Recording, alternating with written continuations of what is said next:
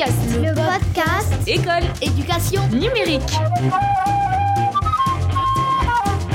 Nipédu. Nipédu Nipédu J'articule bien. Bienvenue dans Nipédu. Nipédu épisode 110. J'ai l'impression de faire cette intro depuis 1000 ans. Et on est, on est toujours les trois compères de Nipédu. Et au hasard, je vais prendre euh, le t-shirt Force Verte ce soir. Salut Jean-Philippe. Salut Régis, t'as la forme? Ouais, très bien. Et le vert, ça donne la pêche. Je trouve qu'il y a quelque chose de, de dynamique. Ça me fait penser à un. euh, les- tu sais, les bonbons qui piquent là. euh, Ouais, ça. Atomiques, voilà, les bonbons atomiques. Mais Alors, vous le voyez pas, mais il est tout coloré. Ouais, j'aime beaucoup ce t-shirt. Euh, un petit big up à, à la personne qui me l'a offert, s'il se reconnaîtra. Il est vert et c'est marqué Turbo Dancing sur mon t-shirt. Oh yeah Et de l'autre côté, on a le hipster, quoi. La grosse barbe, qui pousse de plus en plus. Euh, et qui se marre là derrière. Salut Fabien. Salut Régis, salut Jean-Phi. Alors je disais en off tout à l'heure que c'est peut-être euh, l'épisode de Nipédu que j'attendais avec le plus d'impatience. Je vais épargner les détails euh, à nos auditeurs. Euh, c'est vrai qu'on a un Jean-Phi tout acidulé ce soir et moi aussi ça me met vraiment la pêche donc je pense que tous les ingrédients sont là pour une, une bonne émission. Les garçons, si vous permettez, au milieu de cette euphorie partagée, je voulais juste faire une petite dédicace ou en tout cas vous demander si on pouvait dédicacer cette émission à notre copine euh, Cécile Blanchard que vous avez entendu dans un, un précédent Nipédu et qui euh, voilà qui, pas- qui est dans une, une, une, une- on va pas dire une mauvaise passe hein, mais qui a vécu des moments euh, ouais pas très drôles. Donc euh, donc on pense très très fort à elle. C'est vrai que on passe beaucoup de temps à lui crier dessus parce que on, pour mémoire hein, c'est la rédactrice en chef des cahiers pédagogiques et elle nous dit tout le temps que ce qu'on fait c'est pas très bien. Donc euh, on peste après elle, mais, mais ce soir, pour une fois, on va être vraiment dans le, la pensée positive pour Cécile en lui, en lui souhaitant un prompt rétablissement, si vous en êtes d'accord, les garçons? Moi j'en suis. Moi, et puis j'ai bien entendu ce que t'avais dit lors du précédent numéro sur Instagram, donc moi j'envoie plein de cœurs sur Cécile Blanchard. Ouais, c'est ça, des paillettes et des cœurs. Des bisous à Cécile. Bisous, Cécile. Euh, donc on se retrouve pour un nouvel épisode format studio, deux de suite. J'ai l'impression que ça, fait, ça faisait un moment. C'est peut-être ça aussi qui nous met la pêche et, et le plaisir de, de se revoir pour deux épisodes de suite. En, là, euh, au moment où on enregistre, en moins d'un mois.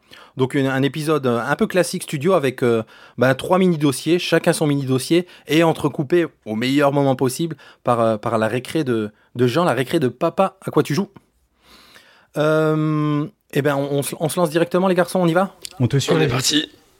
Allez, donc euh, premier mini-dossier, pédagogie. Le dossier de Nipédu Pédagogie, pédagogique, productivité, institutionnelle et recherche. Alors, pédagogie, euh, je m'y colle. Euh, une espèce de, chronique, de non-chronique euh, d'un livre. Moi, je vais vous parler de, de, de Une année pour tout changer et permettre à l'enfant de se révéler de Céline Alvarez. Alors, je vais vous en parler, mais je vais d'abord vous dire pourquoi je vais vous en parler. J'avais envie de vous en parler parce qu'en fait, tout le monde en parle autour de moi. Euh, on, en a, discuté à plusieurs reprises euh, en- entre nous. D'ailleurs, il me semble que c'est le début d'une des, chroniques euh, dans, les cahiers pédagogiques. Vous, irez lire ça. D'une des chroniques de Nipédu, où, c'est Jean-Phi qui tenait la plume pour rien cacher. Autour de moi, au boulot, les gens en parlent. Une collègue qui, dit ne pas comprendre l'acharnement qu'il y a autour de Céline Alvarez. Euh, une autre collègue qui, qui est beaucoup plus, comment dire, assez fan de, Céline Alvarez, qui applique les choses qu'elle lit d'elle, qui la connaît même un petit peu. Je crois bien qu'elle a, qu'elle a des échanges avec elle.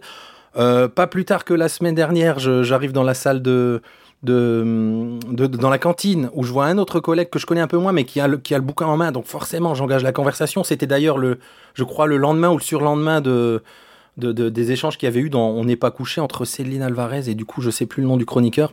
J'ai juste vu ce morceau-là. Ça fait un petit bout de temps que j'ai pu vu l'émission. Mais bon, bref. Donc euh, euh, évidemment, j'engage les échanges et euh, bah il y a comment dire, il y a des avis toujours très très tranchés.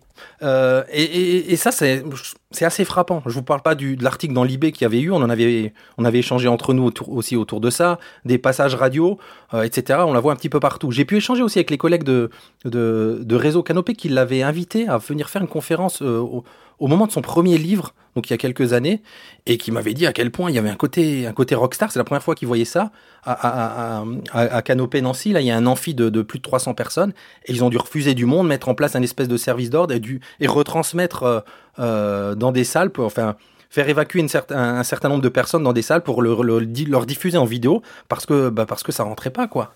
Alors évidemment, euh, quand, j'en parle, moi je connaissais le- le personnage, je connais les articles qui lui ont été consacrés, je la vois parler à la télé. Et le truc qu'on me dit toujours, c'est ben quand, quand j'en parle, je donne un petit peu mon avis. Est-ce qu'au moins tu as lu ses livres? Et non, c'est vrai que j'avais pas lu ses livres. Et comme euh, j'écoute toujours notre Jean-Phi qui dit faut toujours retourner aux sources, Jean-Phi, c'est ça, hein? Tu le répètes à volonté, faut aller lire les textes d'origine. Donc je me suis dit, allez, je m'y colle, je vais acheter le bouquin, pour de vrai, je vais le lire. Et alors, sincèrement, avec euh, pas du tout l'optique justement de dire je vais le lire et je vais, euh, euh, je vais l'arracher ou je vais faire quelque chose. Non, non, j'avais envie vraiment du coup pour le coup de savoir euh, euh, ce qu'il y avait, euh, le, le- le contenu du, du bouquin, donc de une année pour tout changer, et d'essayer d'y aller avec le regard le moins biaisé possible, disons. En- encore qu'on est d'accord c'est- compliqué vu tout ce qu'on peut lire à droite et à gauche sur elle, en positif comme en négatif, comme en négatif d'ailleurs. hein. J'aimerais bien que l'un de vous deux lise euh, la quatrième de couverture que je vous ai mis en copie en bas de. On n'en a pas parlé juste avant, j'ai oublié de vous, le- rappeler, mais en bas de notre doc euh, collaboratif là. Il y a la photo de la quatrième de couve. Si l'un de vous deux veut bien lire la partie en blanc, juste comme ça, les gens qui, ne connaissent pas du tout savent un peu de quoi peut parler ce bouquin. Alors je me jette, euh, je me jette à l'eau Régis. Après son expérience pilote dans une zone d'éducation prioritaire en France, Céline Alvarez a été invitée par la ministre belge de l'enseignement à accompagner 750 enseignants pendant une année scolaire. Ils ont réaménagé leur classe, trié les activités et individualisé la transmission, et ce sans moyens supplémentaires. En quelques semaines, les enfants sont devenus autonomes, confiants et sereins. Dès la maternelle, ils sont entrés spontanément dans la lecture. Ce livre, qui va vous être présenté par Régis, montre que nous pouvons susciter un changement à grande échelle, basculer de l'ennui à la motivation, de l'indiscipline au calme, du manque de persévérance à la créativité, permettre à l'enfant de se révéler, c'est possible. Une année pour tout changer et peut tout changer avec Céline Alvarez. En somme, Régis, c'est la Marie Kondo de la pédagogie, ta Céline Alvarez. Tu vois, tu commences, fort, hein, Fabien. Non, non, moi je, rentre pas dans ton jeu. Euh, non, merci pour cette lecture. Alors, euh, euh, euh, qu'est-ce qu'on trouve dans ce livre? Je trouve, bon, je vais, je vais vous, vous lire le sommaire. Il est assez bien fait parce qu'il dit tout en fait du, du, du bouquin. Euh, il y a une première partie sur les fondations de l'intelligence, les fonctions ex- exécutives et comment aider. La deuxième grande partie qui s'appelle Une année pour tout changer, avec plusieurs chapitres relever le niveau, optimiser l'espace, trier les activités, installer l'autonomie, euh, la grâce des premiers jours, le désordre fécond des jours suivants et euh, le dernier chapitre, une entrée naturelle dans la lecture. Euh, alors j'ai envie de dire, pour les éléments, disons, même pas mal, ben, qu'est-ce qu'on lit dans ce bouquin? On lit un peu de neurosciences, il y a du Montessori, il y a de l'aménagement de classe, il y a de la communica- communication empathique, communication non violente. Donc bon, a priori, rien de... Enfin, un mélange comme ça de... ben, même, j'ai envie de dire qu'il peut, qui peut pas, pas faire de mal. Euh, si je cite par exemple des choses sur ces éléments, Céline Alvarez, elle dit nous visons d'abord euh, la réhabilitation de fonctions cognitives supérieures, autrement appelées fonctions exécutives. Nous visons d'abord la créativité, la persévérance, la confiance et l'entraide.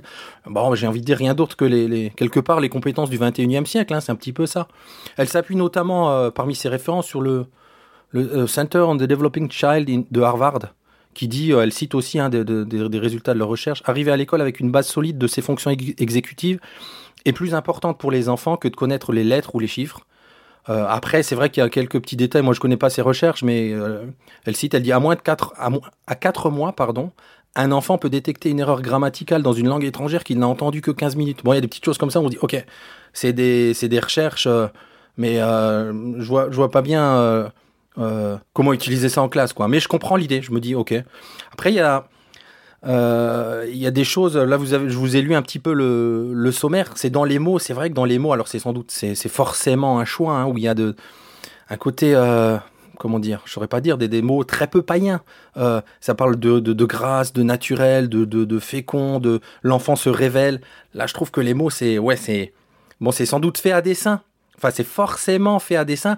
Et là, pour moi, quand je lis ça, j'y trouve un côté, un côté un peu, pour le moins maladroit, quoi, disons. hein. Euh, le bouquin est structuré donc selon le, sommaire que je vous ai dit, et puis il est agrémenté de, témoignages. Alors elle a les, formations là sur 8 jours de 16 750 euh, enseignants. Il y en a trois qui reviennent régulièrement dans le bouquin, Marie, Vania et Vanessa, donc dont elle prend les témoignages au fur et à mesure de, l'avancée du, projet dans l'année. Et là, ouais, là c'est assez, c'est assez dithyrambique. Hein. Euh, pour donner quelques exemples, une des collègues qui dit si un jour on m'avait dit que ma classe serait calme, active, détendue, que les enfants liraient, enfin, il y a ce genre de témoignage euh, où ça se passe vraiment très très, disons très bien quoi. Euh, Il y a la, collègue qui s'appelle Marie qui dit le 5 novembre 2018 a été un tournant dans ma vie. J'ai repris goût à l'enseignement, à la vie de classe avec ces petits bouts qui me sont confiés. Euh, et ça, c'est vraiment, c'est le premier jour de classe après l'intervention de, de Céline Alvarez sur le sur l'aménagement de l'espace, sur les activités, sur ces sur ces choses-là. Et on se dit, moi je me dis, enfin moi je fais confiance aux collègues qui disent ça. hein, il, s'est passé, il s'est forcément passé quelque chose. Après, il y a des éléments qui, pour moi, ça va trop loin. C'est-à-dire, euh, je vous donne un extrait, on dit vraiment trop loin. En deux jours, les enfants ont énormément évolué. Ce que j'ai à dire ne correspond plus du tout au livret que, que j'ai à ce que j'ai écrit dans les livrets, donc les livrets scolaires qu'elle avait fait deux jours auparavant. Là, je me dis, ok, là, ça va quand même un petit peu loin. En deux jours, on peut pas. Enfin, c'est ça. Il y a un côté parfois un peu miraculeux qui, moi, que, que, je trouve gênant. Euh, les parents aussi, les, les, les retours sont, sont dithyrambiques. Hein. Il des parents qui disent depuis deux jours, il veut aller à l'école, il voulait pas y aller avant. Qu'est-ce que vous avez fait? En deux jours, il s'est complètement transformé.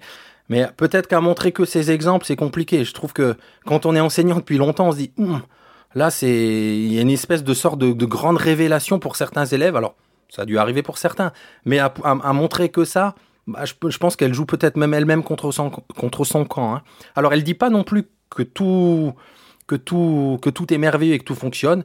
Ce passage-là, je vous mets pas les détails, mais pour développer les fonctions exécutives, il y a un côté très répétitif euh, ou rébarbatif. Ça se passe sur des mois, donc euh, je vous en parlerai peut-être un petit peu après. C'est ce, ce dont elle parle dans, dans, dans les après le- les moments de grâce, les temps un petit peu plus difficiles. Il y a quelque chose moi qui alors là qui m'a par contre vraiment vraiment gê- gêné, je le dis même avec le sourd, c'est un peu les, photos, le, le, le, le choc des photos. Euh, bah, j'ai envie de dire, on est, on est, a priori, ça se destine, ça se destine, pardon, à des enseignants, et il n'y a pas besoin de mettre une photo pour dire qu'on qu'on désencombre la classe, où on se met en scène en, en, en, transportant une table. Je me dis, ah ouais, là, c'est un petit peu, c'est un petit peu, un petit peu too much. Où il y a une autre photo avec un meuble à tiroir, et la légende en dessous, c'est juste un meuble entier a été vidé. Je me dis, ah ouais, mettre des photos pour mettre ça, c'est, c'est, vra- c'est vrai, c'est, étrange, quoi, pour un bouquin euh, qui se veut, entre guillemets, de cette trempe, donc qui s'adresse à des enseignants. Donc voilà. Et il y a l'autre, il y a, aussi les photos des enfants où là je me dis, ok, là aussi c'est un peu, oh, ça moi ça m'a, c'est un peu poussé, c'est-à-dire bah, que un effet avant-après où là l'enfant s'ennuie, donc il y a une photo où il est triste, il fait la tête, et puis là il y a, il s'est passé quelque chose et on met une photo avec le sourire. Je me dis, bon, on a compris, c'est pas peut-être pas la peine de montrer ce genre de photo. Je trouve là encore, c'est jouer contre son camp, d'être à ce à ce niveau de, ok, il est pas bien, donc il fait la tête, ok, là il s'est passé quelque chose et il sourit. Bon, ça enfin, moi ça me du coup, ça me, ça me, comment dire, ça me, ça me gêne. Je trouve ça gênant. Euh, bon, et après, mais elle, euh, mais c'est, complètement assumé. Hein. Elle, euh, elle dit, là, je vous mets une petite citation, page 102. Un grand sourire affiché sur son visage et des yeux qui brillent devrait être notre unique programme officiel. La seule injonction qui vaille. Osons cela. Qu'avons-nous à perdre?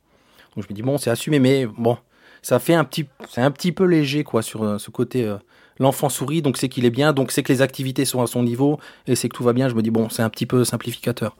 Euh, sur d'autres petits éléments, alors je sais que euh, elle est un petit peu accusée là en ce moment de, dérive commerciale et c'est vrai qu'elle en parle dans le bouquin. Enfin, je sais pas. si- non, c'est pas directement elle qui en parle. D'ailleurs, je crois que c'est une note de bas de page et ça, j'imagine que c'est l'éditeur quand elle parle de, de lecture. Bon, évidemment, il plug ses, les contes traditionnels qu'elle est en train de sortir, ses lettres en bois aussi, il me semble à un moment.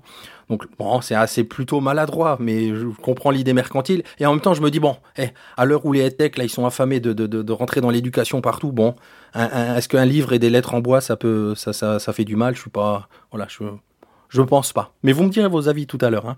Euh, donc je vous le disais tout à l'heure, elle dit, elle met quelques précautions, hein, disant que bah ça se passe pas aussi bien que ça non plus, que ça prend du temps. Euh, Il y a notamment une collègue, euh, une des trois collègues dont je vous parlais, Marie, enfin qui s'appelle Vania, qui à un moment perd un peu pied, qui est qui, qui, qui, qui se sent perdu. Mais ces moments-là, finalement, on a l'impression qu'ils passent très très vite. Vraiment, il y a une espèce de...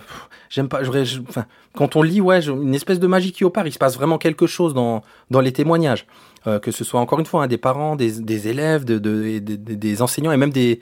Elle donne la parole à un, ou deux directeurs ou directrices. Je crois que c'était un- une, directrice et un directeur. Et là, ils, bon, ils disent tous qu'il se passe vraiment quelque chose. Donc c'est un ressenti assez, euh, voilà, assez, pour moi mitigé sur ces points-là. J'aimerais bien voir en fait, pour de vrai.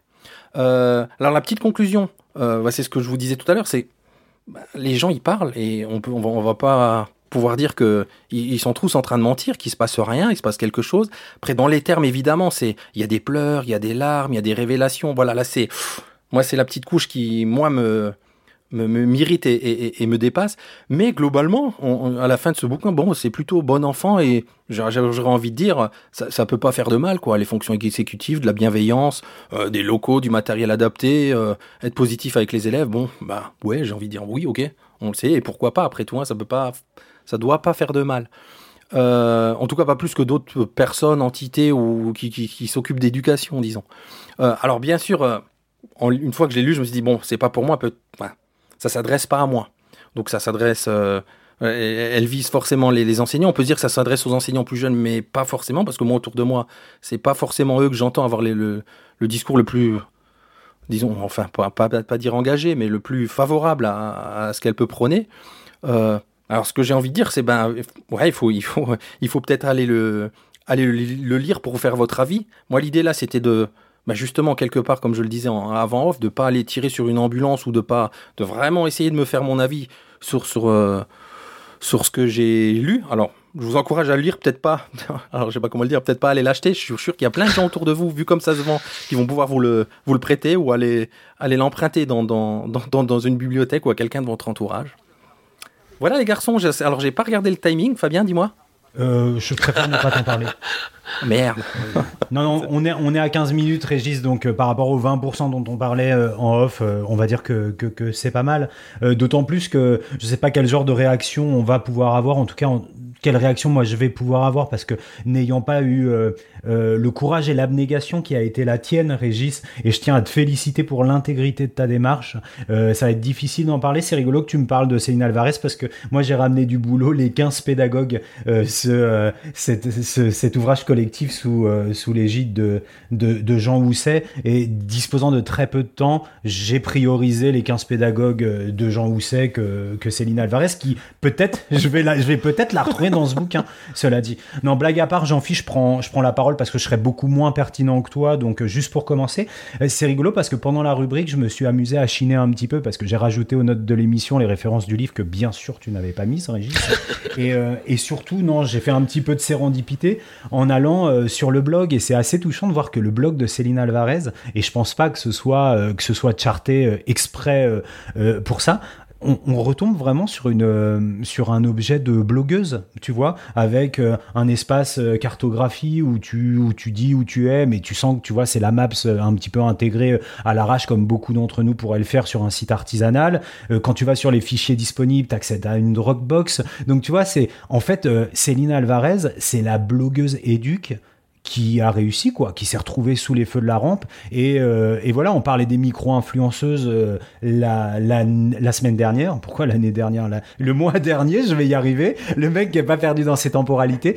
Euh, non, bah là, on a une macro-influenceuse qui a certainement bénéficié à un moment d'un effet conjoncturel et de quelques appuis bien placés, avec une formule savamment dosée entre Montessori. D'ailleurs, on a un pop-up quand on ouvre le blog en disant attention, attention, je ne prêche pas la didactique Montessori telle qu'elle est proposée par l'organisation, euh, l'association mondiale Montessori, qui euh, d'après elle est trop rigide, mais c'est un mix entre euh, effectivement tout ce qui aujourd'hui peut faire recette dans le monde de l'éducation, entre les neurosciences couplées à, aux soft skills, donc aux compétences transversales, je sais pas si je l'ai bien traduit, euh, mêlées effectivement d'approches Montessori basées sur l'écoute des besoins de l'enfant. Alors pour naturel, culturel, là par contre je vous renvoie vers la rubrique de mon copain, de mon copain Jean-Phi dans le précédent euh, cahier pé- pédagogique. Mais, mais voilà, moi j'ai envie de dire, euh, je pense que si on, enfin, on, on, peut aimer détester Céline Alvarez, mais comme on pourrait le faire avec n'importe quelle, euh, n'importe quelle production euh, éducative de d'un enseignant. Là, après, derrière, la médiatisation, elle, elle tient aussi. Enfin, peut-être que ce qui questionne derrière, mais ça, c'est très franco-français. Et c'est rigolo parce que ça fera peut-être le lien avec une des rubriques suivantes. C'est le fait, que derrière, on imagine à un moment un modèle commercial, euh, un modèle économique, et que ça, ça commence à déranger. Bon, voilà. Euh, donc, moi, ne connaissant pas le propos de Madame Alvarez, comme, euh, comme mon copain Jean-Phi aime la nommer, euh, J'irai pas plus loin que ça et Jean-Philippe, je sais pas si toi tu as d'autres éléments. Bah, en fait, je vais réagir un peu à, à ce que tu as dit. Euh, moi, il y a deux points que je retiens et sur lesquels je suis peut-être pas tout à fait d'accord avec, avec toi. Euh, moi, je pense pas que ce soit une blogueuse comme les autres, parce que je pense qu'elle est suffisamment maline, pour le coup, pour avoir maintenu ce côté artisanal donc sur sa page de blog, etc. Mais d'un autre côté, sa stratégie de communication, c'est pas la stratégie de communication de, de la blogueuse comme, comme les autres. Euh, la manière dont elle communique autour de ses livres, euh, là où elle arrive à se faire inviter en termes d'émissions de, télévision, euh, de presse papier, etc. Je pense que c'est même pas elle qui le gère, ça. Je pense que c'est peut-être même plutôt son éditeur ou peut-être même quelqu'un qu'elle a employé. Mais clairement, elle a une stratégie de communication qui est, qui est une stratégie de communication travaillée. Je pense que je pense que son blog, resté un peu à l'état, euh, j'allais dire, euh, artisanal, fait partie de la stratégie de communication. Je pense. Mais c'est une, euh, mais c'est une hypothèse. Hein. Ouais, juste. Mais en fait, tous les blogueurs édus, et on en a accueilli pas mal dans cette émission notamment, je pense qu'à un moment, ils, ils peuvent secrètement ou pas euh, explicitement ou pas aspirer à ce que euh, leur proposition pédagogique elle euh, elle elle monte à elle scale up j'allais dire c'est horrible de parler comme ça elle passe à l'échelle et de se dire que effectivement moi je suis mon produit c'est la proposition pédagogique. Appelons le produit vous y mettrez ce que vous voudrez derrière. Et j'ai besoin d'une core team j'ai besoin derrière d'un chargé de marketing d'un chargé de communication mais mais tant mieux très, non parce que justement j'en viens à mon deuxième point, c'est que euh, c'est pas une pédagogue comme une autre, parce que tu vois, justement, tu disais, euh, en fait, au bout du compte, on pourrait aimer ou haïr n'importe quelle autre pédagogue que Céline Alvarez. Mais justement, là où je suis pas tout à fait d'accord et où je trouve qu'elle tend un peu le bâton pour se faire battre, c'est qu'elle a un argumentaire extrêmement absolutiste. Euh, et c'est déjà ce que je disais un peu le mois dernier euh, de la pédagogie explicite, c'est-à-dire que tous ces toutes ces pédagogies ou ces pédagogues qui se présentent en disant j'ai la solution, écoutez-moi, eh ben, je pense que c'est justement ceux qu'il faut qu'on écoute le moins, enfin en tout cas dont, il faut qu'on se méfie le plus. Parce que si pas, si j'avais pris la parole en premier, j'aurais commencé par dire, euh, comme dans toute pensée, il y a certainement du bon dans Alvarez. Et, et, ça, je pense que on peut pas. Il s'agit pas de la crucifier et de dire que c'est le diable incarné de la pédagogie. Il y a certainement, étant donné le nombre d'influences qu'elle brasse, il y a forcément des choses qui sont à garder, des choses où elle est certainement à écouter. Par contre, je pense que là où il faut qu'on, pour moi, en tout cas à mon sens, hein, c'est un avis très personnel là encore hein, que j'aimais, hein, mais euh, là où pour moi il faut qu'on se méfie, c'est voilà de toutes ces pédagogies et de ces pédagogues qui souhaitent j'allais dire sortir du lot et qui assume parce que c'est vraiment elle l'assume. Elle veut être sur les plateaux télé. Elle veut dire qu'elle a une solution que, que, que qui doit être justement euh, mise à l'échelle. Ce qu'on retrouve aussi dans la pédagogie euh, à mon sens en tout cas c'est comme ça que je l'entends dans beaucoup de choses ce qu'on entend aussi dans, dans, dans la bouche des pédagogues explicites et justement pour moi le petit blogueur ou la petite blogueuse euh, qui se respecte c'est celle qui si à un moment on la monte à l'échelle aurait comme premier message de dire attention moi j'ai une idée qui marche dans telle circonstance, avec tel public, sur tel contenu, sur telle autre chose, mais par contre c'est certainement pas une révolution. Pour moi, je ne crois plus. Je pense que des révolutions dans l'éducation, il n'y en a pas eu beaucoup, il y a dû en avoir deux ou trois à l'échelle de l'histoire, et, et je pense pas qu'il faille qu'on soit à la recherche de ça. Et toute personne qui prétend être la porteuse ou le porteur de cette révolution est à écouter avec beaucoup de scepticisme à mon sens. Voilà. Et c'est en ça que du coup moi je suis assez critique de Céline Alvarez. C'est pas au, au, bout du compte c'est pas sur le fond avant tout, mais c'est sur sa position euh, qui, qui, voudrait la cette position un peu hégémonique euh, qui à mon avis ne s'applique pas du tout dans nos domaines parce que nos domaines sont trop spécifiques, trop complexes trop, trop complexe, exactement, merci Régis, pour qu'on puisse dire il y a une solution, et cette solution c'est Céline Alvarez, c'est la pédagogie explicite ou je ne sais quoi. Voilà. Dans, dans, dans, un souci de maîtrise du timing et de juste équilibre, je ne reprendrai pas la parole parce que sinon on est vraiment mal parti. Mais par contre, on pourrait boucler la boucle avec euh, Régis sur lequel euh, moi j'aimerais, euh, enfin avec qui j'aimerais revenir sur ce point que tu as abordé, celui de, l'absolutisme pédagogique.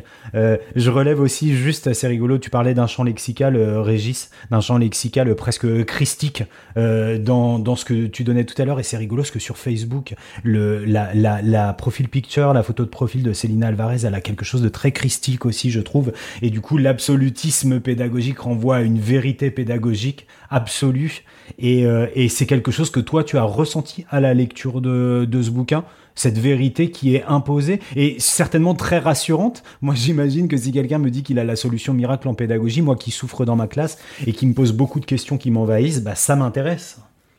Ouais, ouais. Alors, deux, choses pour répondre à ça. Alors, je sais plus dans quelle classe, je crois que c'est. C'est un hasard. Je sais plus, c'est la classe de Marie. Je dis Marie maintenant parce qu'on parle de Christique, mais du coup, ou Vania. Mais euh, c'est vrai qu'elle entre dans la classe, elle observe comment elle fait classe et elle lui demande à un moment si elle peut, si elle peut faire quelque chose. Et là, très vite, les enfants se mettent à lire des mots. Tu vois, alors je caricature vraiment à peine. Des petits mots, hein, des petits mots de trois lettres, vis, tout. Elle, la, et, et la réaction de l'enseignante derrière, elle dit c'est vrai que moi je fais lettre par lettre. J'ai pas, j'ai pas pensé à ce moment-là de l'année où je pensais pas que c'était possible de, bah, de, coller les lettres et que les élèves essayent de lire les mots. Et, et, et là, il y a, y a ce côté, ouais, vraiment, elle arrive et il se passe quelque chose. Donc, comme tu dis, Christique, et peut-être un plus en sous-texte pour revenir au vocabulaire, il y, a un, il y a un élève, je sais plus dans quelle classe, qui s'appelle Zacharia, qui est un élève difficile, qui a du mal à rentrer dans les apprentissages, euh, donc qui, qui, fait notamment partie de ses photos, on voit qu'il fait la tête, et, euh, et finalement il se révèle en, en, fin de bouquin que c'est le plus difficile, c'est le premier à entrer dans la lecture. Et tu vois là derrière, alors c'est pas dit comme ça, mais moi j'entends le les derniers seront les premiers. Il y a quand même quelque chose de oui, là, là, je vous, là, là, je vous rejoins, elle va jusqu'au bout du truc en se disant, ça marche pour les élèves qui ont plus de mal, donc ça, donc, euh, donc c'est, c'est, c'est un peu, un peu le, le, côté absolu, ça va marcher pour tout le monde. Et tu vois, le côté les derniers sont les premiers, je me trompe pas, c'est bien un truc de la Bible aussi. Elle le dit pas comme ça, hein, mais tu ressens ce truc. Moi, j'ai, j'ai ressenti ça comme ça, ouais. Euh, comme tu dis, respect du timing, qui est déjà plus respecté. Mais on passe à la rubrique suivante, à la rubrique institutionnelle. Institutionnelle et institutionnel. Qui est le plus institutionnel d'entre nous? C'est moi, pour, bien pour... sûr. C'est moi. C'est moi le plus institutionnel. C'est moi le caporaliste de la bande. Et en même temps, les garçons, vous allez voir qu'on va dévier un petit peu de l'institutionnel. On a eu un réel problème au moment d'imaginer dans quelle euh, dans quelle rubrique classer le la, la, proposition que je vais vous faire maintenant. On va le mettre en institutionnel. On aurait pu le, trouver, le mettre en pédagogique ou bien ailleurs parce que les garçons, je vais vous parler marketing aujourd'hui. Je vais vous parler marketing et EdTech. Alors. Et moi, je trouve, je trouve que le lien avec Alvarez est, est direct, hein, si je peux me permettre, moi personnellement. Ouais. Et c'est pas travaillé, hein. C'est pas travaillé. Hein. On aurait pu hein, laisser l'implicite faire les choses et, le poditeur remplir, euh, enfin, assumer cette transition. Tu, tu, tu l'as certainement un petit peu aidé, euh, Jean-Phi. Donc, euh, des gros mots, marketing et tech, on va y, revenir, mais juste, je prends un petit temps pour vous recontextualiser l'histoire de cette rubrique. Euh, en fait, on a fait une dédicace à, à Cécile Blanchard. Je voudrais faire une mini dédicace à quelqu'un qui est très très important pour cette émission aussi. A, je vais taire son nom, mais il a pour nom de code Super Slibar. Donc c'est un petit peu bizarre, mais, mais Super Slibar a, a un petit peu. Qui nous écoute un jour. Moi, je pense qu'il nous écoutera jamais, mais donc Super Slibar a, a, a, fait quelque chose d'important pour nous parce qu'il a relevé, je crois, manuellement toutes les écoutes des, des, des 108 ou 109, 108 émissions précédentes. Et puis, euh, on a eu quelques commentaires en off sur le Slack de Nipédu avec, notamment avec Jean-Philippe, qui une fois n'étant pas coutume, m'aura soufflé l'idée de cette rubrique parce qu'on parlait de, pilotage par les chiffres et qu'on était bien loin dans cette émission du pilotage par les chiffres puisqu'on n'avait aucune action marketing construite ou pensée malgré cette action de recueil de, données.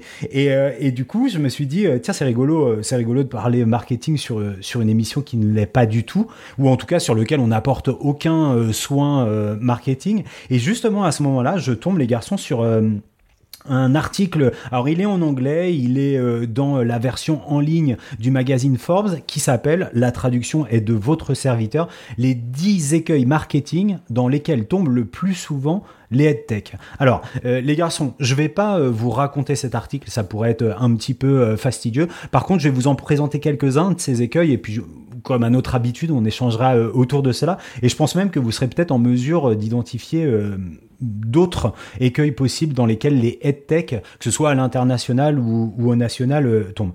Cette rubrique, les garçons, elle est un petit peu opportuniste, je dirais même qu'elle est doublement opportuniste. Pourquoi? Parce que si notre timing est bon, si chacun d'entre nous fait son boulot, je pense qu'il y a environ entre 500 et 1000 personnes qui écouteront cet épisode en se rendant à Educatech Educatis, qui est comme vous le savez ce salon, alors on dit le salon professionnel de l'innovation éducative, hein, on n'est plus du tout sur du, du numérique éducatif, on est sur l'innovation éducative, peut-être toujours un lien avec la rubrique précédente, qui se tiendra cette année du 20 au 22 novembre 2019 à euh, Porte de Versailles, comme à son habitude, et euh, doublement opportuniste parce que je me suis rendu compte, euh, je crois que j'en avais parlé dans une émission garçons, je sais plus si vous en souvenez, du podcast de Rémi Chal euh, qui s'appelle EdTech France, le podcast. Est-ce que ça vous dit quelque chose? Moi non. Bien sûr. Ouais, ok. Alors moi, c'est une reco. Il dit bien sûr Régis parce que c'est une reco que lui m'avait faite. Et Rémi Chal, qui est le président de l'association euh, des EdTech France, sera cette année en direct d'Educatech Educatis pour couvrir l'événement. Ce qui fait que on n'ira rien faire là-bas, nous, hein, Régis. si ce n'est nous promener dans les allées. Donc on vous renvoie vers l'excellent podcast de Rémi Chal qui parle au monde des EdTech. Alors là, vous allez me dire, ok, tu nous parles, tu nous parles marketing, tu nous parles EdTech, mais Donne-nous des définitions. Les headtech, c'est quoi? Alors, les headtech, pour qu'on soit tous d'accord, je vais, aller choper, shipper une définition qui est proposée par euh, Maurice Largeron euh, sur, euh, sur son site, un site qui est dédié au marketing. lui, il a lui-même chopé, shippé cette définition à l'Académie de Nice qui l'a elle-même shippé à educpro.fr, qui est un des acteurs médias principaux majeurs des headtech en France. Donc les headtech, c'est quoi? Les headtech, ouvrez les guillemets, recouvrent l'ensemble des organisations dotées d'un savoir-faire technologique innovant dédié à la connaissance, à son apprentissage et à sa transmission.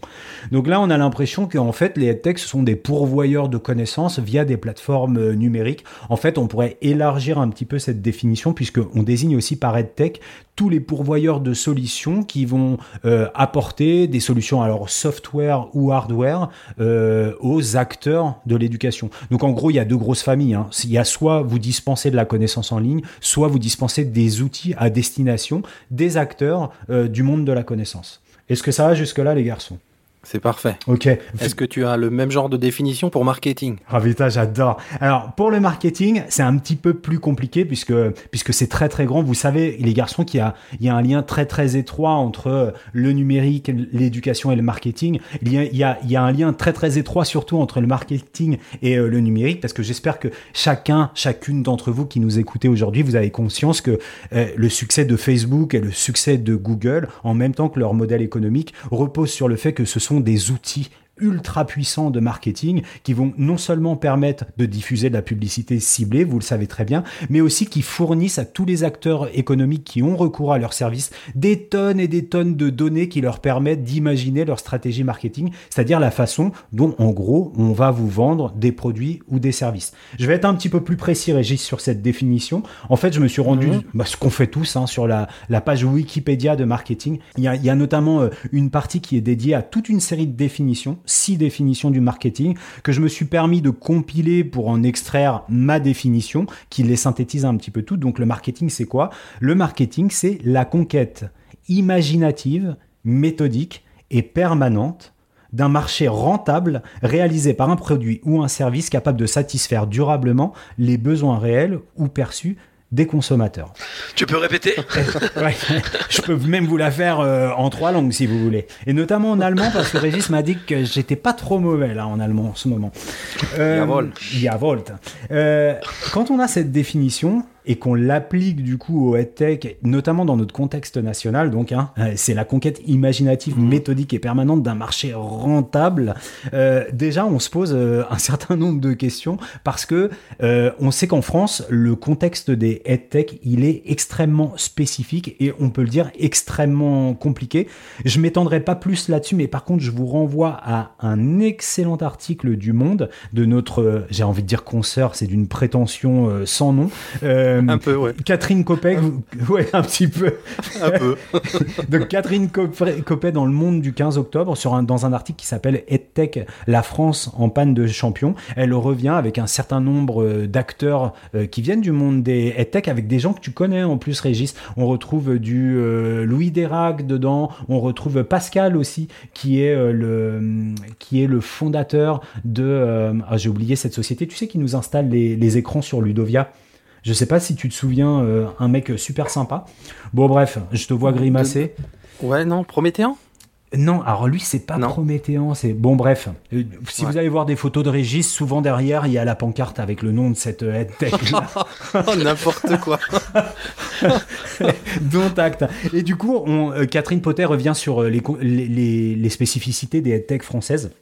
Avec euh, bah, un, un, une complexité du marché qui est euh, assez affreuse parce que en fait c'est pas euh, une organisation en tout cas un, pourvoyeur de solutions qui va se diriger à un client. Mais comme vous le savez on va avoir des intermédiaires qui sont des communautés territoriales que ce soit les mairies les départements ou la région. Donc c'est pas toujours le même pas toujours pour les mêmes structures. On s'adresse difficilement aux, aux premiers utilisateurs mais je vais pas spoiler ma chronique. Elle parle aussi des injonctions paradoxales de l'institution hein, et qui équipez-vous en numérique, mais euh, mais n'utilisez pas ces solutions numériques.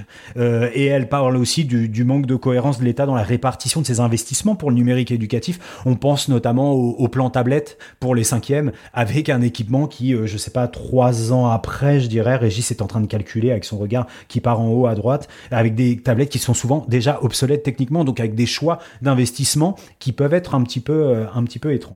Et alors, quels sont ces écueils à éviter? Alors, dans l'article dont je vous parlais tout à l'heure euh, de Forbes, qui datait, je sais pas si je l'ai dit, hein, aussi de la fin octobre, il euh, y, a 10 écueils. Moi, je vais en prendre 5 et puis au-dessus pour chapeauter ces 5, il y a un écueil principal, un obstacle. Donc là, on n'est plus dans un contexte euh, français, hein, on est dans un contexte marketing euh, qui est international.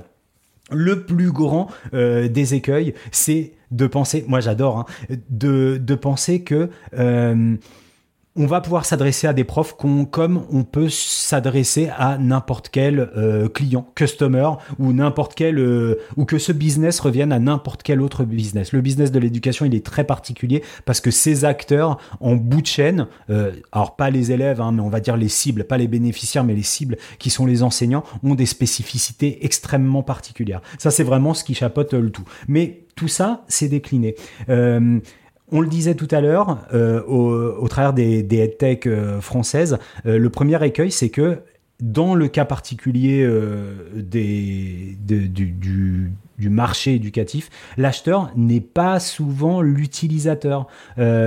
donc, quand on est dans une approche quand on fonde son approche sur du business to business, donc euh, moi je suis une, une, une, organisation et je vais vendre un, une, une, institution, euh, en fait euh, on ne s'adresse euh, jamais jamais aux utilisateurs finaux et, euh, et du coup bah, on ne peut pas être au plus près des besoins de ces utilisateurs puisqu'il y a un intermédiaire qui bien souvent connaît assez mal les besoins des utilisateurs terminaux. Donc ça, c'est le premier écueil. Euh, le deuxième des écueils, euh, il y a une spécificité chez l'enseignant, c'est que plus que n'importe quel utilisateur, il est extrêmement influencé par euh, la sensibilité de ses pairs et par les critiques que peuvent faire les autres membres de sa corporation de euh, du produit ou du service. Et ça, c'est quelque chose. Alors dans l'article, puisqu'il est tourné comme ça, on est dans Forbes, donc on est quand même dans un dans un, une publication économique où on dit ne négligez pas le fait que et on parlait des micro-influenceuses encore une fois euh, la semaine dernière que ce qui l'argument qui va toucher le plus les, collègues, bah, c'est ce qu'en disent les autres collègues. Et ça, c'est une dimension qui n'est pas, euh, qui n'est pas à négliger. Euh, même chose avec, euh, alors vous, vous allez voir, c'est extrêmement lié, c'est le bouche à oreille. C'est-à-dire que au-delà de ce que d'une critique qu'on pourrait lire positive ou négative sur Internet, on a des études et notamment une étude qui date de juin 2015 qui a été commanditée notamment par Google Éducation qui dit que 86% des enseignants indiquent leur père, PAIRS, comme principale source d'information de ressources pédagogiques, avec euh, un facteur crédibilité qui, qui, qui est donné. C'est-à-dire que la collègue de ma classe d'à côté, si elle dit qu'elle utilise ce manuel et qu'elle en est super contente, vous pouvez être sûr que mon taux d'adhésion euh, à, à, sa proposition, il va être, euh, il va être maximal.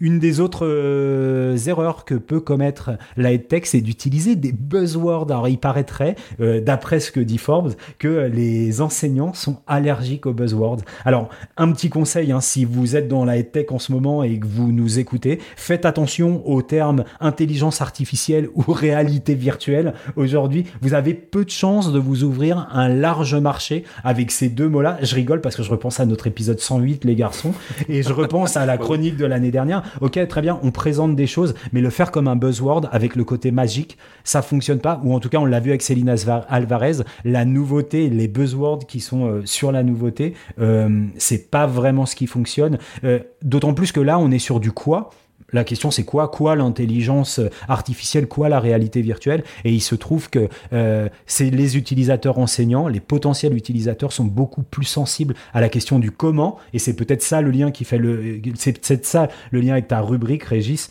euh, où euh, Céline Alvarez, elle est plus sur du comment. Hein. On n'est plus sur des Montessori du neurosciences, mais on est comment on mixe le tout pour du comment. On revient à cette fameuse question de la méthode. Et ça, c'est quelque chose qui touche au plus près les enseignants.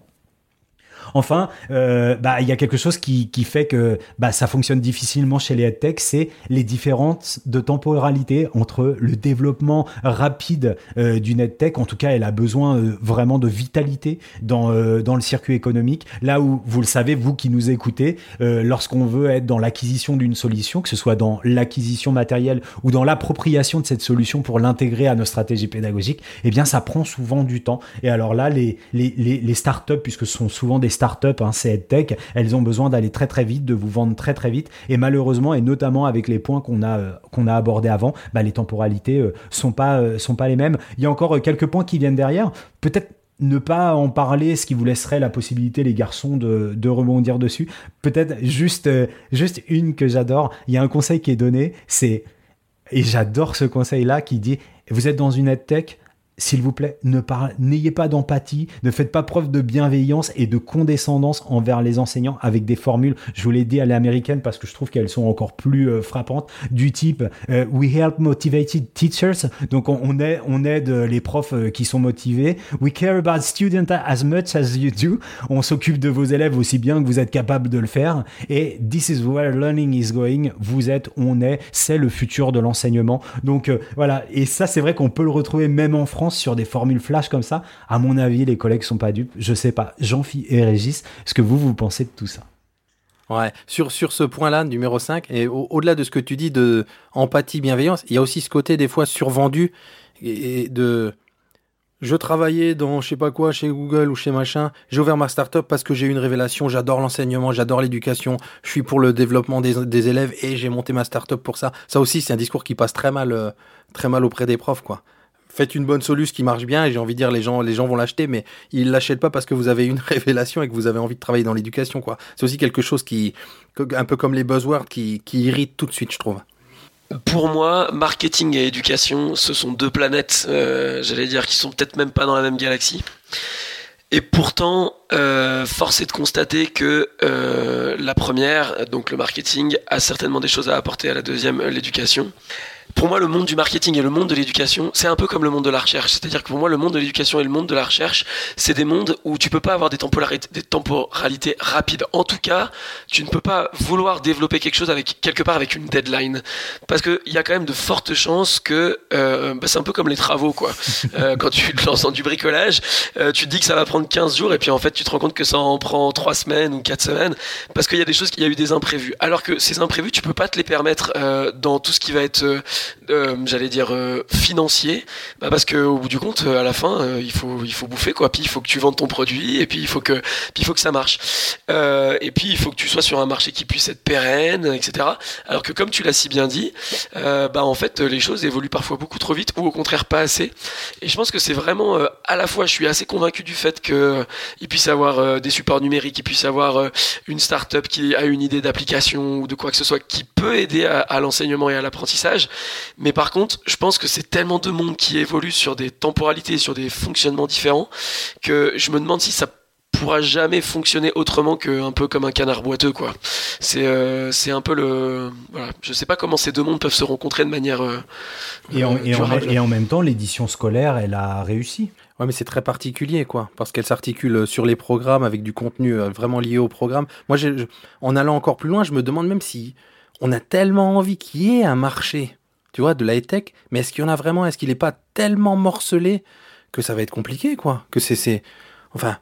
J'ai l'impression, enfin, c'est un peu comme vendre des chaussures. Tu, tu vends une à une tes paires de chaussures si tu veux vraiment t'adresser. En tout cas, dans le, dans dans, dans le monde français, hein, c'est- du prof à prof, quoi. Des choses en volume qui permettraient de faire vivre une tech, c'est déjà beaucoup plus compliqué. Ou alors on se retrouve ouais, dans des espèces d'impasses où on arrive à vendre, je n'importe quoi, mais 5000 tablettes, mais finalement elles sont dans les armoires euh, et elles sont utilisées par, deux- par 2% des profs. Donc c'est tellement morcelé que euh, on voit ça comme la poule aux œufs d'or. Enfin, on aimerait voir ça comme la poule aux Enfin, on, les headtech aimeraient voir ça comme une, espèce de poule aux œufs d'or qu'on arriverait à, à, débrider ce marché quelque part. Et moi, je suis pas certain qu'il existe ce marché.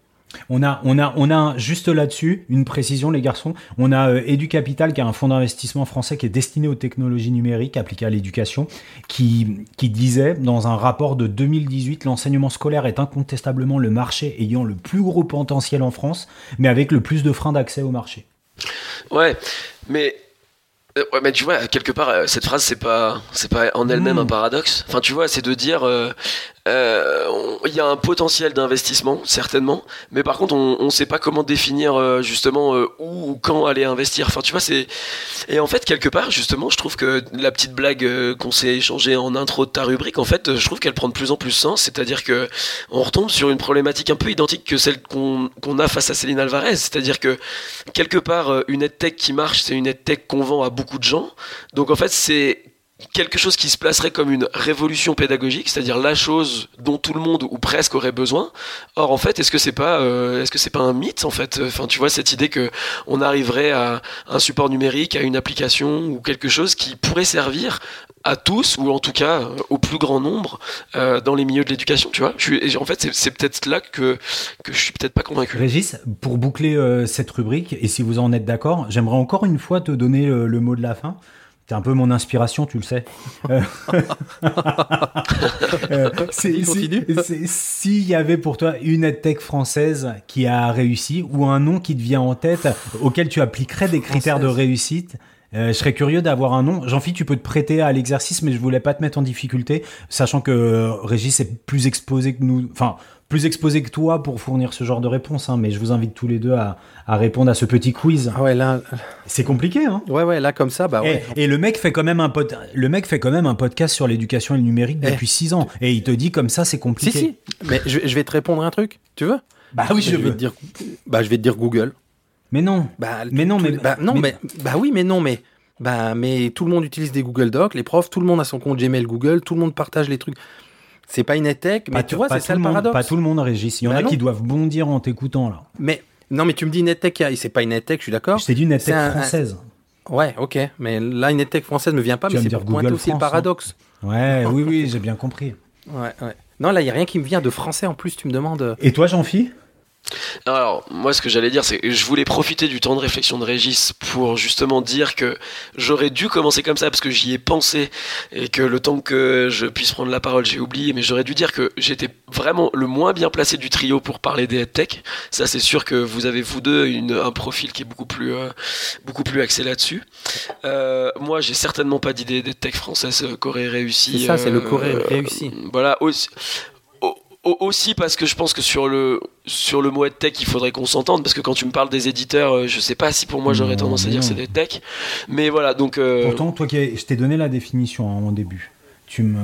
moi, moi, je me risque, je me, je me risque, je me risque à dropper un, un nom parce que c'est pas moi qui le dis, c'est euh, notre copain Sébastien Manodrita qui l'a dit dans euh, le dernier e-teachers et comme ça j'aurais fait mon plug e-teachers. Euh, c'est euh, EduMove. Ouais, ok.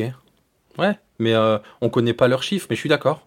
Euh, Alors après, moi, j'applique mes critères de réussite. Le fait que, Mm, mm. que Sébastien, qui est un praticien, il en parle. Le fait qu'on a des outils qui accompagnent au quotidien euh, les enseignants, qui font sens avec eux. Que derrière, tu as une espèce de, de, de, de partenariat, le mot est, est très mal employé, euh, avec, euh, avec tout le versant LSU, euh, l'in- l'interopérabilité ou l'interconnexion avec une demande institutionnelle. Enfin Ouais, voilà, il y, a des- il y a des choses quand même qui, qui fonctionnent. Et du move pour moi. Et, et sinon, euh, bah, le plus simple, c'est de vous renvoyer à, à l'émission avec Delphine Charivari, qui elle aussi Mhm. nous proposait un certain nombre de solutions. Et peut-être que parmi les, la dizaine de solutions qu'elle a proposées, on retrouvera. euh, on.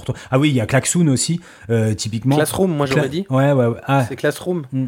euh, Klaxoon, c'est encore autre chose, mais je suis même pas sûr que ce soit français, Klaxoon, si. euh, Si, si, je crois que c'est français, Klaxoon. mais, Mais, je crois, euh, si, si, je pensais à Klaxoon, moi, pas à Classroom. mais quand tu dis une EdTech qui a marché, moi c'est sur le qui, qui a marché, quoi. Ouais, qui fait, du- qui fait du blé, quoi.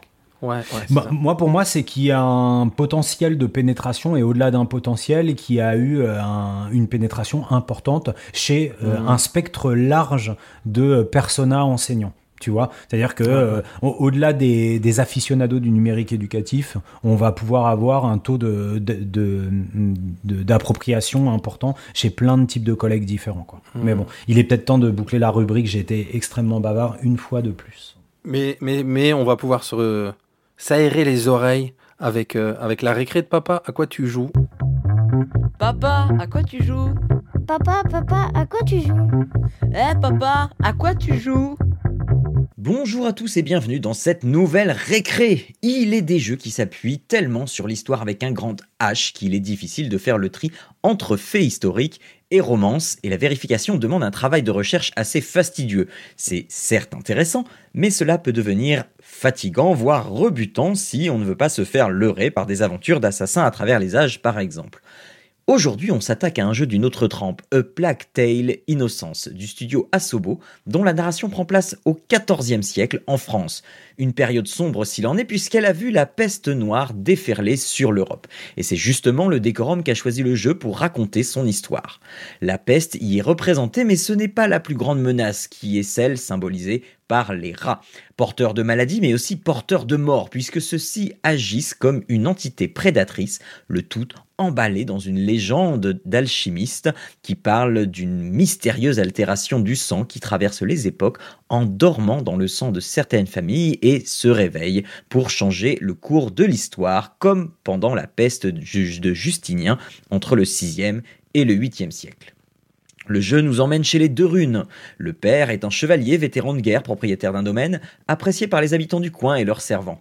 La mère est quelqu'un de très absent car elle vit recluse dans la maison pour s'occuper de son fils Hugo qui est malade. Il reste Amicia qui est le personnage principal de l'aventure et qui est l'aîné des enfants et la personne au travers laquelle nous allons pouvoir découvrir ce que le jeu a à nous offrir. Quel est donc l'intérêt d'un tel jeu? Déjà, son histoire est un vrai plaisir à suivre, faite de drames, de tensions, mais aussi de moments d'amitié, de tendresse, de liens fraternels, d'abnégation pour le bien commun. Une aventure captivante, mais si on s'attache aux à côté, on se rend compte de la richesse narrative du jeu qui place une histoire fantastique dans un monde rempli de détails historiques crédibles. Toutes les situations et environnements ont leur histoire à raconter. Comment au Moyen Âge on gère une épidémie, les bûchers, les peintures sur les portes, les étals abandonnés, la nourriture qui pourrit dans la rue. Chaque petit détail sont autant d'informations sur la vie au Moyen Âge, mais il y a aussi les champs de bataille avec ces engins de siège, ces massacres, la gestion des cadavres couplés à l'épidémie évidemment, l'Inquisition qui prend son modèle sur celle de l'Inquisition espagnole, très expéditive, l'Église qui commence à s'opposer à cette dernière. Le stockage et la réalisation de livres, de connaissances est aussi quelque chose qui est raconté par les environnements. Bref, Plactel Innocence? Est un jeu qui regorge de détails qui ont une portée historique, l'histoire avec un grand H à raconter. Si d'aventure vous voulez pousser le sujet un peu plus loin, je vous invite à aller voir du côté de l'excellentissime Romain Vincent, collègue d'histoire-géographie et gamer invétéré sur son site jeuxvidéohistoire.com, qui a exploré le jeu et qui pourra bien mieux que moi vous livrer ses impressions d'historien. Pour le reste, on pourra résumer le jeu à un The Last of Us moyenâgeux. On avance pour dérouler une histoire, on résoudra quelques puzzles et on se bat à coups de fronde. Amicia répugne à tuer, euh, mais elle le fait quand elle n'a plus le choix.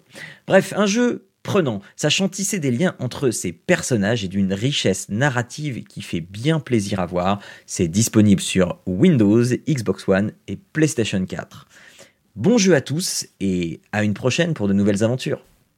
Bah, encore une fois, merci Jean de nous avoir euh, ah, remis les, cerveaux en place et, et, de, une belle aération dans les oreilles euh, pour ce A, Plague Tale, Fabien. Ouais, A Plague Tale Innocence. Donc, euh, si vous ça commence à vous démanger, euh, ne craignez rien. Plutôt aller jeter un côté euh, du un œil du côté de, cette proposition. On revient bien sûr sur ce qu'a dit Jean sur l'excellent blog de, Romain Vincent, jeuxvidéohistoire.com et le groupe Discord qui va avec, dont on a déjà largement parlé, qui foisonne foisonne vraiment de, de propositions autour de l'intégration de jeux vidéo en éducation et notamment en histoire. Et puis on en profite pour vous dire d'aller euh, bien sûr euh, aller jeter un coup d'œil du côté du site web de Jean euh, www.papapodcast.fr et puis il y a un Tipeee aussi pour soutenir son podcast. On espère que vous êtes aussi allé laisser traîner vos oreilles du côté du podcast Papa à quoi tu joues Régis? Et, et, je vais commencer à teaser la prochaine rubrique qui est la rubrique recherche de Jean-Philippe. C'est parti. c'est beau, c'est beau. Histoire de l'éducation, sociologie, psychologie, sciences de l'éducation, sciences cognitives, la recherche. Alors, notre chercheur préféré, j'ai- t'as vu, j'ai j'ai tenté le jeu de mots. De quoi donc vas-tu nous parler? Je vais vous parler de John Hattie. Oh, merci. merci. Alors, là encore, euh, un petit, un petit coup de, de chapeau à, à notre seul et unique et grand Fabien Aubard, qui, euh, du coup, me, euh, donc là encore, dans nos échanges en off, me dit, mais euh, mon adjean-fi, puisque c'est comme ça qu'on se parle euh, sur notre Slack, voici un article que j'ai pu lire euh, qui, parle de John Hattie, et je ne comprends pas ce qu'il lui reproche. Et je me suis dit, mon Fabien, tu viens de m'offrir ma rubrique pour le prochain épisode. Alors, euh, en ayant travaillé et préparé cette rubrique, je me suis dit, il y a deux chemins, et, il y a le chemin de présenter ça de manière. euh, je pense que c'est vraiment un. Comment dire ça, soulève vraiment des questions qui me paraissent cruciales et qui peuvent être vraiment rendues intéressantes, mais la question c'est est-ce que je vais y arriver? Parce que c'est assez technique, et du coup, euh, l'autre chemin c'est que je sois un peu rébarbatif, alors euh, je, vais essayer de, présenter ça de la manière la plus claire possible, un peu pour tout le monde, parce que déjà, bah, tout le monde ne connaît peut-être pas John Hattie et ce pourquoi il est, vraiment connu dans le milieu de la recherche et en éducation. Donc, on va essayer de. Donc, les gars, je, je vous fais confiance pour me faire des grands signes si, euh, si vraiment ça, ça, ça, voilà, ça, ça, ça paraît un peu trop. Ça roule, ça roule. Euh, la première chose qu'il faut dire, c'est que John euh, publie des recherches qui, ont, qui se présentent comme ce qu'on appelle des méta-analyses. Donc, c'est-à-dire que lui-même ne produit pas de. de c'est pas lui qui va dans les classes, c'est pas lui qui va observer des élèves. Il prend des données de plein d'études qui ont été faites par d'autres personnes et il essaye de rassembler toutes ces données en des gros, en des gros tas de données qui permettent en fait, euh, l'objectif est de de- d'avoir des résultats qui soient d'autant plus fiables. C'est-à-dire plus on a de monde et plus on part du principe que euh, les choses se vérifient et que donc euh, et que donc euh, bah, les, résultats sont, j'allais dire généralisables quoi. Euh, son objectif euh, sous-jacent, c'est de trouver les variables et les facteurs qui influencent le plus l'efficacité de l'enseignement. Donc en gros, il va rassembler tout un ensemble de recherches et essayer de voir quels sont les facteurs qui semblent de, en rassemblant tous ces calculs, et donc en faisant lui-même des sommes de tous ces calculs, enfin des sommes surtout des moyennes à vrai dire, voir ce qui a le plus d'effet. Donc, juste pour avoir quelques idées euh, de chiffres en tête, hein, euh, son, livre, son, opus le plus connu qui a été publié en 2008, qui s'appelle Visible Learning, c'est euh, une méta-analyse elle-même basée sur 800 méta-analyses. Ces 800 méta-analyses, elles couvrent 50 000 études, et ces 50 000 études, elles couvrent des dizaines de millions de sujets. Donc, c'est vraiment extrêmement massif, extrêmement impressionnant. Et c'est en partie pour ça que ça a beaucoup de succès. Euh, c'est parce que bah, justement ce, ce poids des chiffres euh, donne un, très grand poids aux, aux résultats euh, présentés. Alors pour comprendre exactement ce qu'il fait, il faut déjà repartir d'une seule et unique recherche. Je suis chercheur en éducation. Euh, c'est moi qui vais me déplacer dans les classes. Euh, je vais faire passer un questionnaire, je vais observer des enseignants en train d'enseigner, et je veux mettre euh, en évidence un effet. Qu'est-ce que je fais? En général, je vais faire un peu comme les psychologues, je vais faire deux groupes. Je vais faire un groupe d'enseignants ou une classe, euh, je sais pas, par exemple, à qui je fais suivre un dispositif pédagogique particulier, et un autre groupe auquel je ne fais pas suivre ce dispositif pédagogique particulier. Et à la fin, à la fin de l'année, à la fin de la séquence, peu importe, je vais faire une mesure des apprentissages, et puis je compare. Je fais une moyenne de l'ensemble des élèves, et puis je compare les moyennes des deux groupes.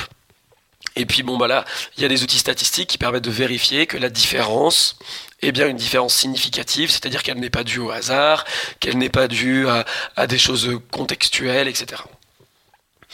Ce qu'essaye de faire John Hattie, c'est qu'il essaye de donner une force à ces différences. C'est-à-dire que toutes les études qui montrent des différences, et globalement c'est toutes les études qui sont publiées, parce que les études où il n'y a pas de différence, en fait on publie pas. C'est euh, malheureusement, euh, ça pourrait être instructif, mais en fait euh, n'est publié que ce qui arrive à prouver qu'il y a une différence. Ce que fait John c'est qu'il essaye de donner un, critère de force à la différence. Est-ce que la différence trouvée est plutôt faible? Est-ce qu'elle est moyenne? Est-ce qu'elle est forte? Pour faire ça, il utilise un indicateur statistique qui s'appelle le D de Cohen. Je rentre pas dans la formule. Il mouline les chiffres produits par l'étude et le D de Cohen qui peut euh, débute à en fait non qui peut être négatif, 0 c'est le centre et il peut aller de moins 4 à plus 4. Et en gros, ce qu'a fait Hattie, c'est qu'il a calculé les dés de Cohen pour les 50 000 études sur lesquelles il s'est basé. Il a fait la moyenne de tous ses dés de Cohen et il est tombé sur une valeur, c'est que les dés de Cohen moyens des 50 000 études auxquelles il s'intéresse, c'est 0,40. Et il a décidé que ce 0,40, ça allait être le seuil qu'il allait fixer comme étant si une variable euh, qui a trait à l'enseignement a un impact inférieur à ces 0,40, alors il la juge comme n'ayant pas d'impact, comme quelque chose qui n'est pas bon pour l'efficacité de l'enseignement. Et si c'est au-dessus de 0,40, il a décidé que euh, c'était quelque chose qui était efficace pour l'enseignement et pour les apprentissages. Une fois qu'il a fait ça, eh ben, à chaque fois qu'il trouvait une variable, par exemple, il va prendre toutes les études qui ont traité d'une méthode d'enseignement en particulier. Par exemple, je vais vous donner un exemple un peu plus loin sur ce qu'il appelle, alors il faut que je retrouve le nom précis parce que je ne veux pas faire de, défaut de citation, euh, ce qu'il appelle l'approche par problématisation. Par exemple, il a pris toutes les études qui travaillaient sur cette approche par problématisation, il a calculé les dés de Cohen pour l'ensemble de ses études et il a fait la moyenne.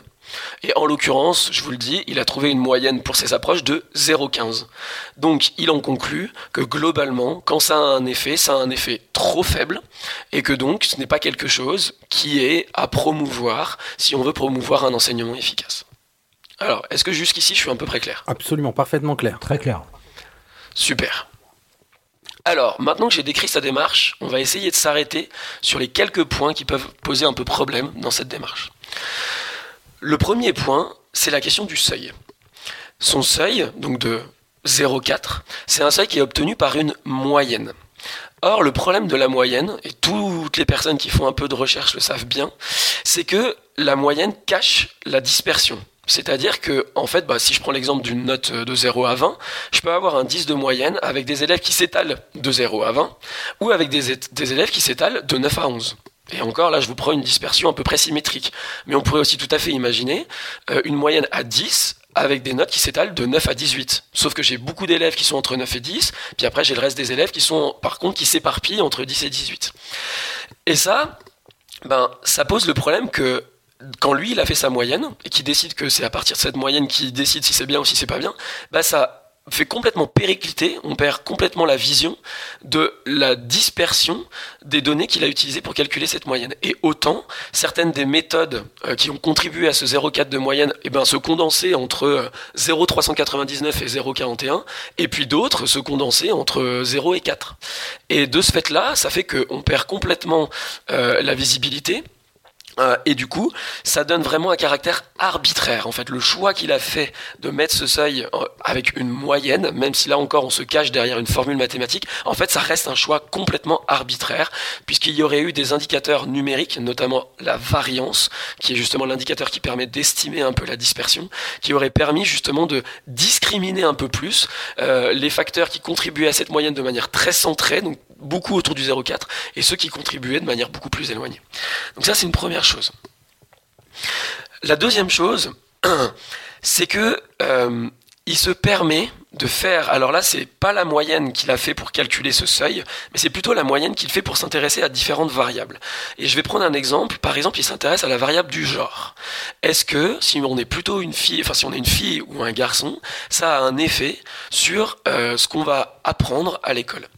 Et en l'occurrence, sur le genre, il se permet, pour déterminer si ça a un effet ou pas, de faire des moyennes à partir d'études qui s'intéressent à des publics complètement différents. Alors quand je dis complètement différent, ça peut être le niveau, c'est-à-dire qu'il va s'intéresser autant à des élèves qui sont euh, en maternelle, si on est en France, mais bon c'est des études internationales, hein. donc en tout cas sur les années préscolaires on va dire, que sur des élèves, de, ou même plutôt des étudiants de l'université. Il va mélanger euh, des études qui se sont intéressées, qui ont suivi les élèves euh, sur un mois, et d'autres études qui ont suivi les élèves sur des années. Et il va euh, aussi s'intéresser à des populations, donc ce qu'on appelle des populations complètement différentes. Alors ça dépasse le caractère seulement du pays, mais aussi par exemple des populations, j'allais dire, en termes socioculturels en termes de langue, en termes de quelles sont les disciplines qui sont l'enseignement de quelles disciplines sont observées, etc.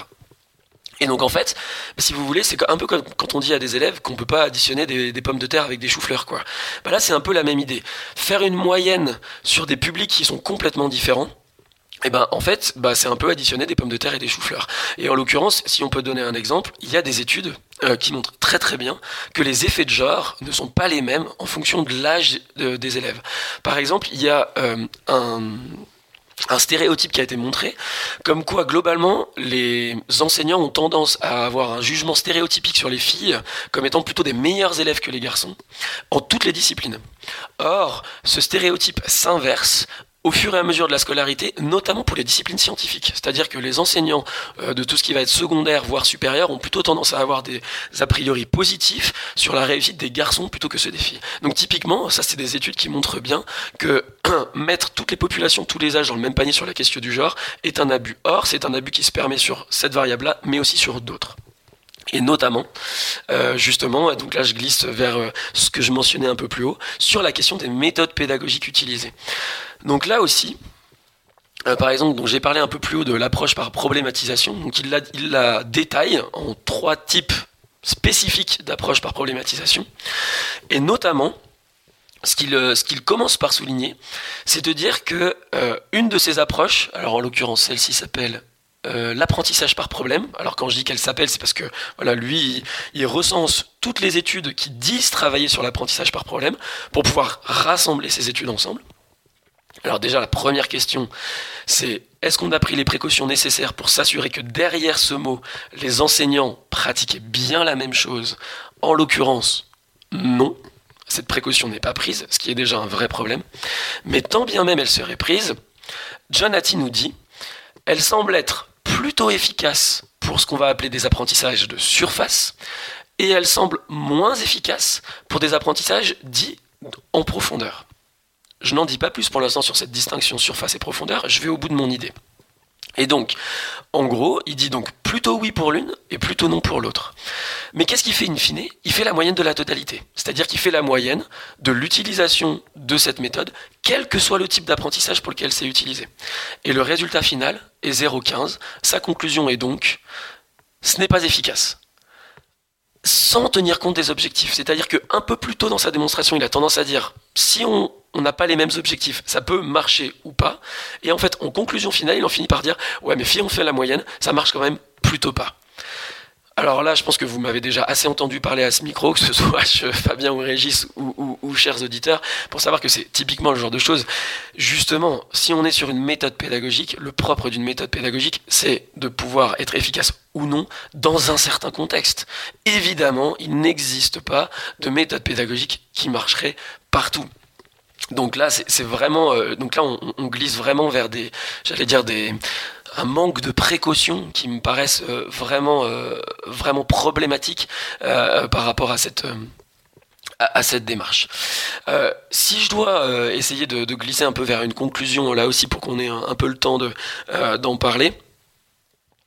Mettre tout un tas de données dans un même panier pour en faire des, surtout des moyennes, ça demanderait vraiment beaucoup déjà de précautions pour être sûr que lorsqu'un chercheur dit je travaille sur ça, ça rend effectivement compte de ce qui est fait en classe. Or ça, Hattie ne prend aucune précaution là-dessus. Dès lors que les chercheurs utilisent le même mot, il agrège les données en agrégeant les données encore et encore et encore et encore et encore, puisque c'est exactement ce qu'il fait, c'est 500 000 études en 800 méta-analyses, 800 méta-analyses, une seule énorme méta-méta-analyse, si je pourrais me permettre.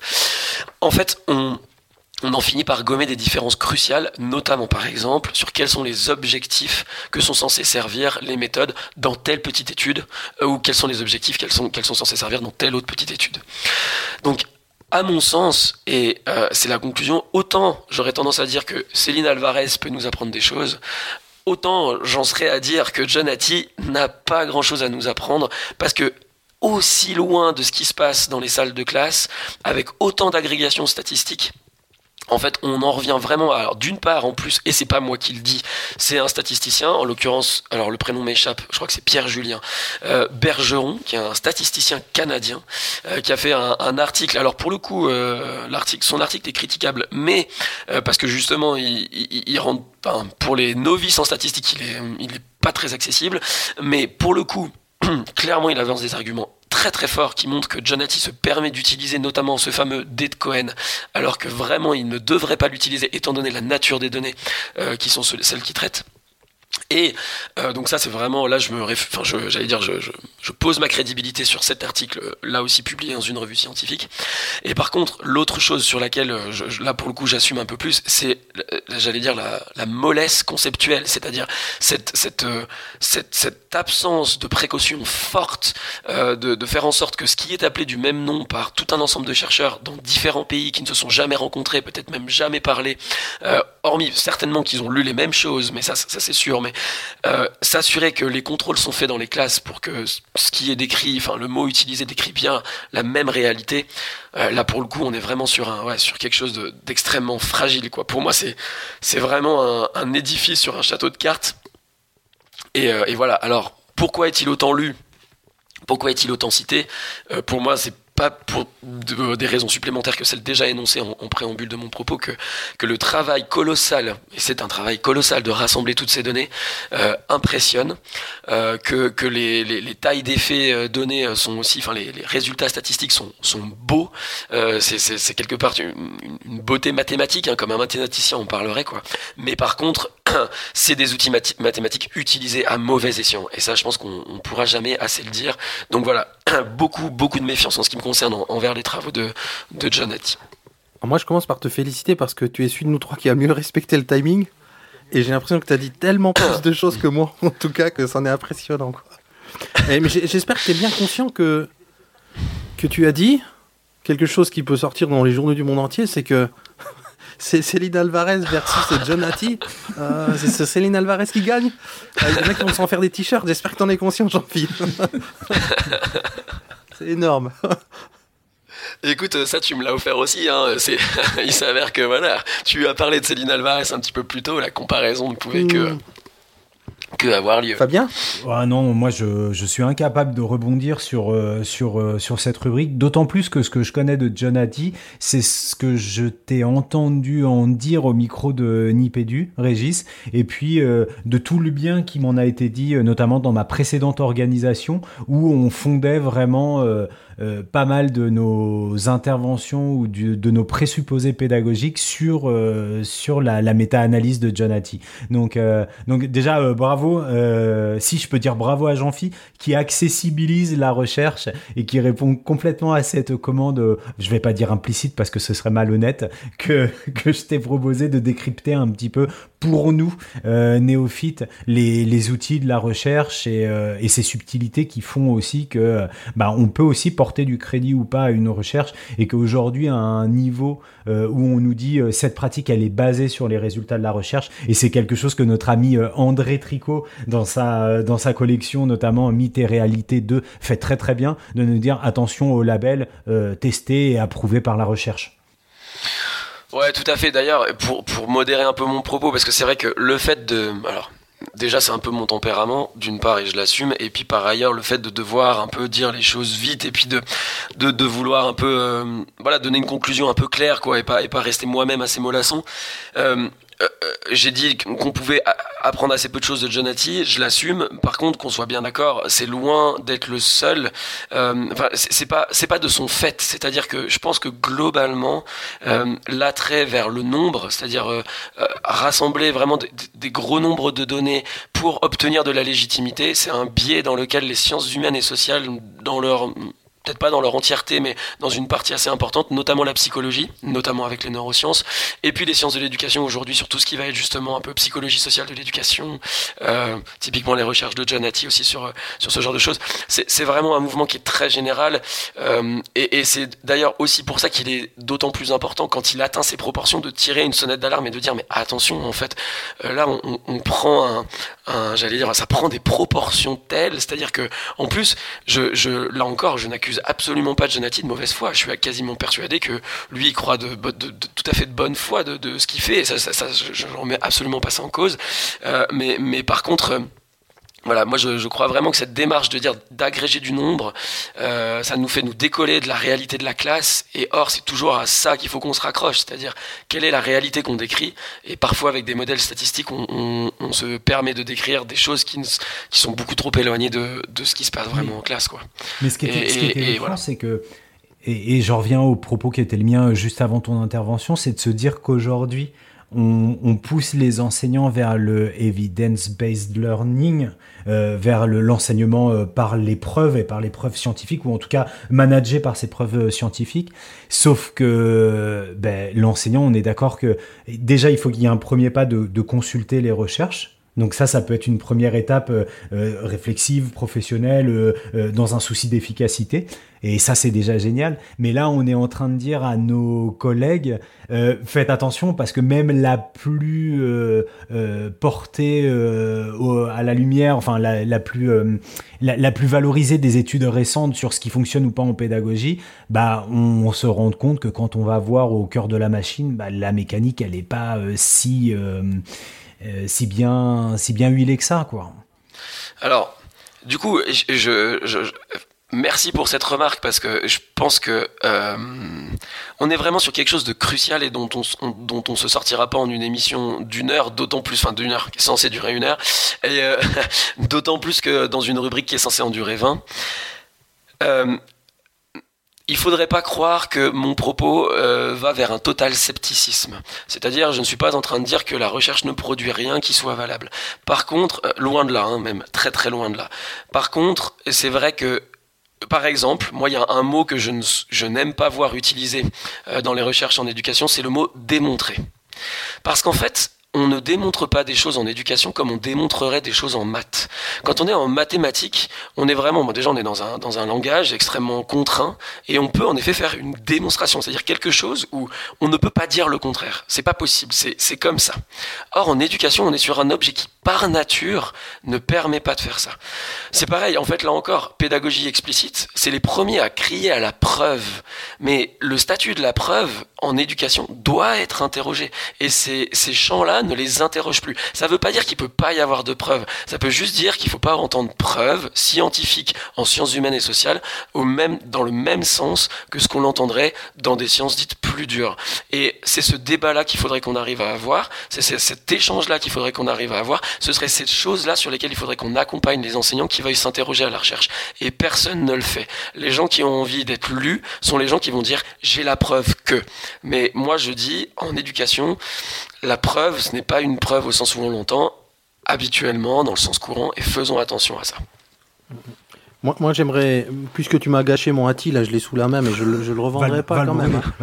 Non, non, non j'aimerais juste terminer. Il y a aussi le fait que ben, les, les, facteurs d'influence, là, ils sont crédibles. Hein, pour vous les, ils les donnent en, fin de livre. Il y a un, tout un tableau, il y en a 150. Et je vous donne les trois premiers, les trois derniers, juste pour, pour, pour donner une idée aux auditeurs qui ne connaîtraient pas du tout Ati. Le, celui qui a le plus d'effets, donc euh, qui a 1,44 de taille d'effet, c'est la prédiction par rapport aux attentes des élèves. Juste en dessous, le numéro 2, c'est des programmes de type piagétien. Et en numéro 3, réponse à l'intervention de mémoire dans le livre, c'est le feedback immédiat, quand tu réponds immédiatement aux élèves. Donc ça, c'est les trois qui ont le plus gros effet. Ils sont d'ailleurs assez au-dessus de tous les autres. Et les trois derniers, je vous les donne euh, dans, l'ordre de l'avant-avant-dernier, enfin de l'anté-pénultième, c'est comme ça qu'on dit, je crois. Donc le 148e, c'est le redoublement, donc qui a l'effet le plus néfaste, on va dire, hein, on peut le dire comme ça sur les apprentissages, il est à moins 0,13. Le 149e, c'est la télévision avec moins 0,18.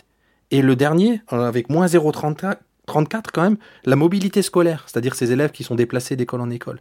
Donc il y a quand même un, côté quelque part crédible des, des résultats. Tu vois, les méta-analyses auraient pu donner quelque chose d'absurde, peut-être, je sais pas. Alors que là, on se dit, ah ouais, c'est parfaitement cohérent. En tout cas, pour ces extrêmes. Hein. Je pense que si on va fouiller dans les moyennes, euh, comme tu dis, autour des 0,4, justement, là, il y a peut-être des choses euh, qui apportent rien.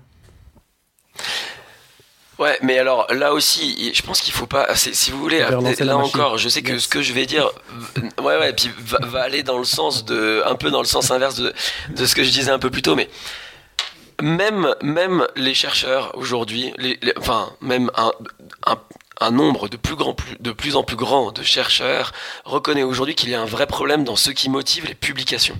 C'est-à-dire qu'aujourd'hui, on, est publié dans une, revue scientifique quand on, a une, évaluation au double aveugle. On envoie l'article, notre nom est, est gommé du haut, et puis, normalement d'ailleurs, et puis on a deux personnes qui nous sont inconnues, qui sont pas censées savoir notre nom, qui relisent l'article et qui indépendamment font une revue, et les éditeurs de la revue disent, bon bah à la vue de ces deux... Hein, Aujourd'hui, ce modèle-là, on, le sait, là aussi il y a beaucoup d'études là-dessus, permet de publier des choses qui suivent des modes.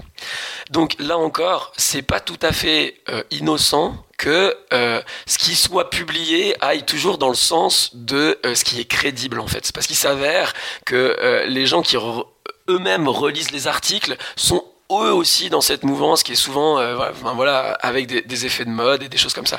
Donc c'est il faut vraiment voir ça comme un espèce de groupe d'influence, même parfois des groupes de pression. C'est-à-dire que si on veut publier certaines choses, bah, parfois on n'y arrive pas, non pas parce que c'est pas de qualité, mais parce que tout simplement ça va pas dans le sens de ce qui est dit par ailleurs.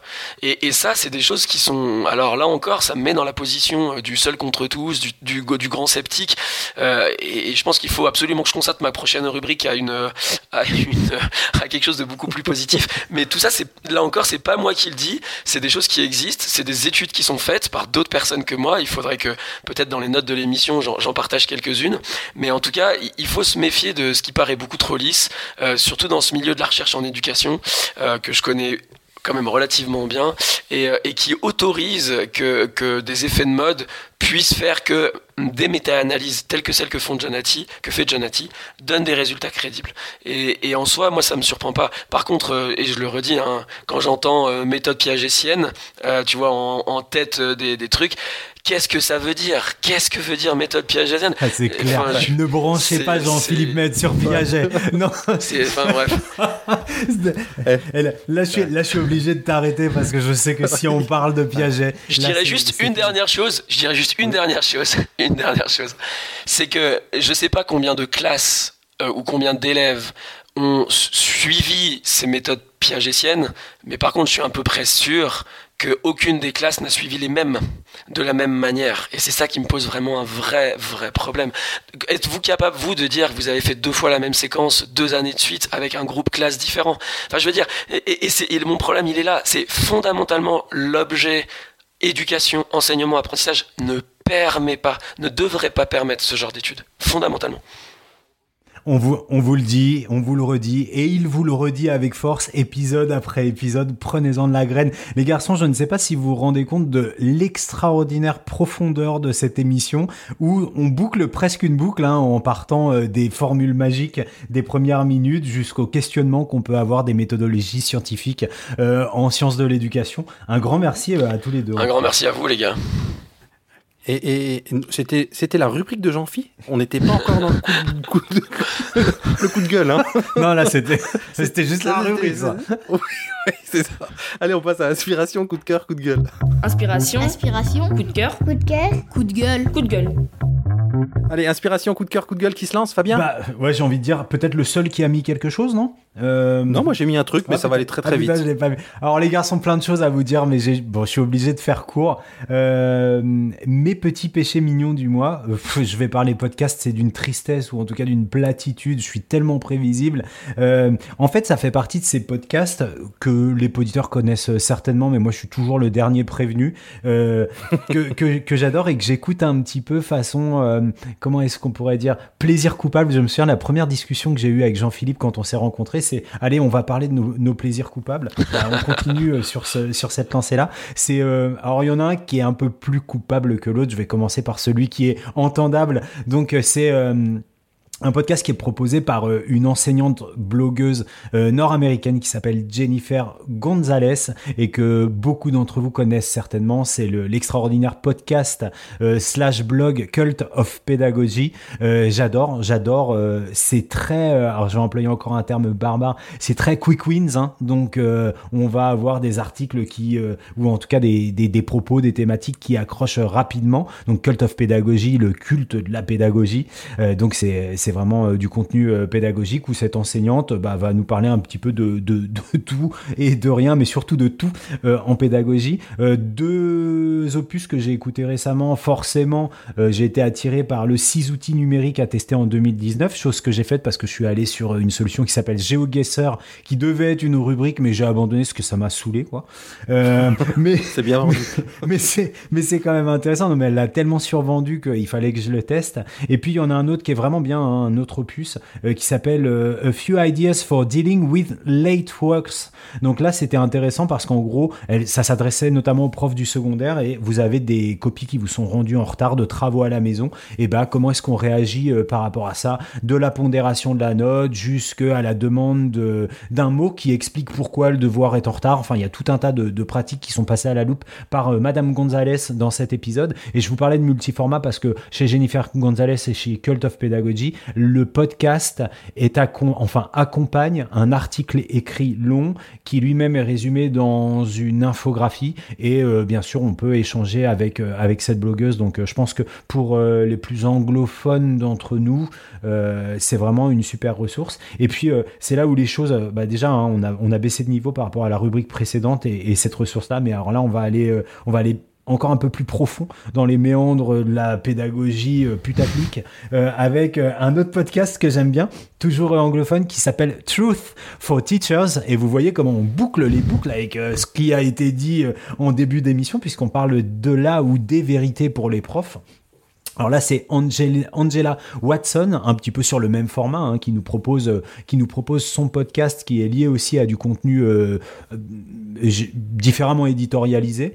Euh, alors elle, elle, elle, ça va assez vite, hein, c'est en 15-20 minutes et c'est souvent sous la forme, je disais putaclic, de, de, de trucs et astuces pour. Donc je retiens, j'en retiens deux. Un que j'ai bien aimé, mine de rien, qui s'appelle, je vous donne la traduction française, cinq choses tout aussi ridicules qu'inutiles que j'ai dites à mes élèves. Et c'est vraiment sympa parce qu'elle prend vraiment des choses qu'on peut dire spontanément aux élèves et elle le triture un petit peu pour le transformer in fine dans ce qui serait une formulation euh, positive, constructive. Donc c'est assez intéressant. Et puis il y en a un que j'ai pas écouté, mais, mais tout à l'heure en passant le catalogue en revue, je me suis dit que celui-là, il faut vraiment que je l'écoute. C'est que faire lorsque votre métier d'enseignant est en train de ruiner votre mariage.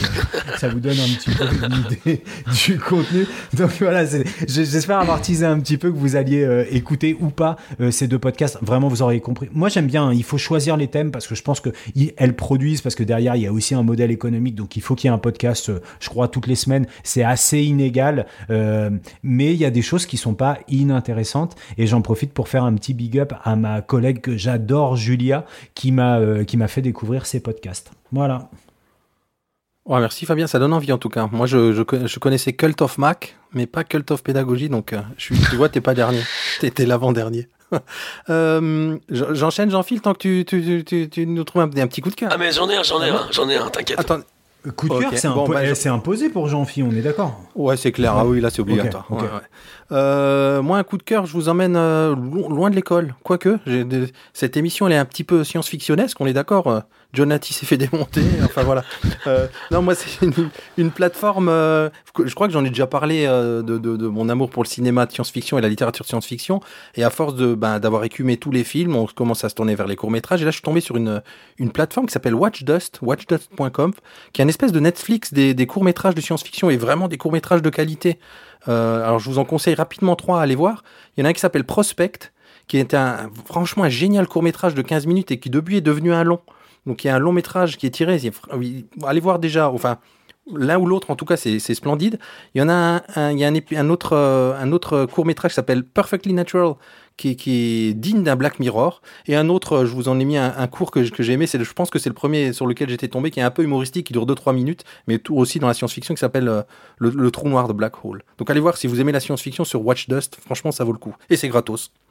Je, peux juste compléter, euh, Régis. Euh, si vous aimez, euh, si vous êtes fan d'anticipation, je continue hein, avec euh, le côté série anticipation et collapsologie. Il y a Canal Plus dans sa collection Canal Plus série décalée qui a sorti une série de courts métrages dans la série, enfin d'épisodes de courts métrages dans la série L'effondrement et c'est vraiment vraiment super chouette. Donc on est dans le jour plus 1 euh, de l'effondrement du monde qui n'a rien de spectaculaire mais qui dans notre quotidien va vraiment vraiment vraiment vraiment nous enquiquiner. L'épisode 1 sur le supermarché euh, en dit long. L'effondrement sur Canal. Et je, je remonte encore d'un level parce que ça c'est bien gentil, mais si vous voulez vraiment de l'anticipation de haut niveau, vous écoutez l'épisode Nipédu 404 de cet été et vous serez plongé dans l'éducation en 2034. J'en fis un, un joli coup de cœur, fais-nous rêver. Alors les gars, j'ai un coup de cœur sur un gars qui donne des coups de gueule. non, en plus c'est pas tout à fait ça parce qu'il le fait très bien. Non, j'ai vraiment, euh, je suis vraiment. Bah, en fait, je le connaissais déjà un petit peu parce que je l'avais vu euh, passer un peu, mais là, euh, il, re- il revient régulièrement dans mon fil Twitter parce qu'il a depuis la rentrée. Il a une rubrique sur Click, l'émission de, de Mouloud. Je sais pas si vous connaissez sur, euh, sur Canal+. Ouais, ouais, carrément. Et donc Ouais. le, le gars s'appelle Clément Viktorovitch. Et donc il fait une petite rubrique de 5 minutes euh, quotidienne qui s'appelle Les points sur les i. Et c'est absolument super. Euh, alors là encore, euh, ça vous surprendra pas de moi parce que bah c'est voilà, il revient en fait sur le, le langage. Alors des médias parce que bon il a fait pas mal de trucs sur les politiques mais pas que parce que il l'a fait aussi sur certaines stars notamment Kenny West par exemple euh, euh, il l'a fait sur des présentateurs, euh, enfin sur des sur des journalistes, enfin sur, sur pas mal de choses. Et, euh, et c'est vraiment très très bien. C'est très très pédagogique, c'est-à-dire que il présente des figures de rhétorique, euh, il présente des procédés de, de discours, dans l'idée en fait de, de de montrer les stratégies qui sont utilisées pour qu'on puisse être acquis à la cause d'un locuteur. Et, et c'est très malin. Enfin c'est très malin, très fin, très bien fait parce qu'en plus c'est court, donc c'est vraiment.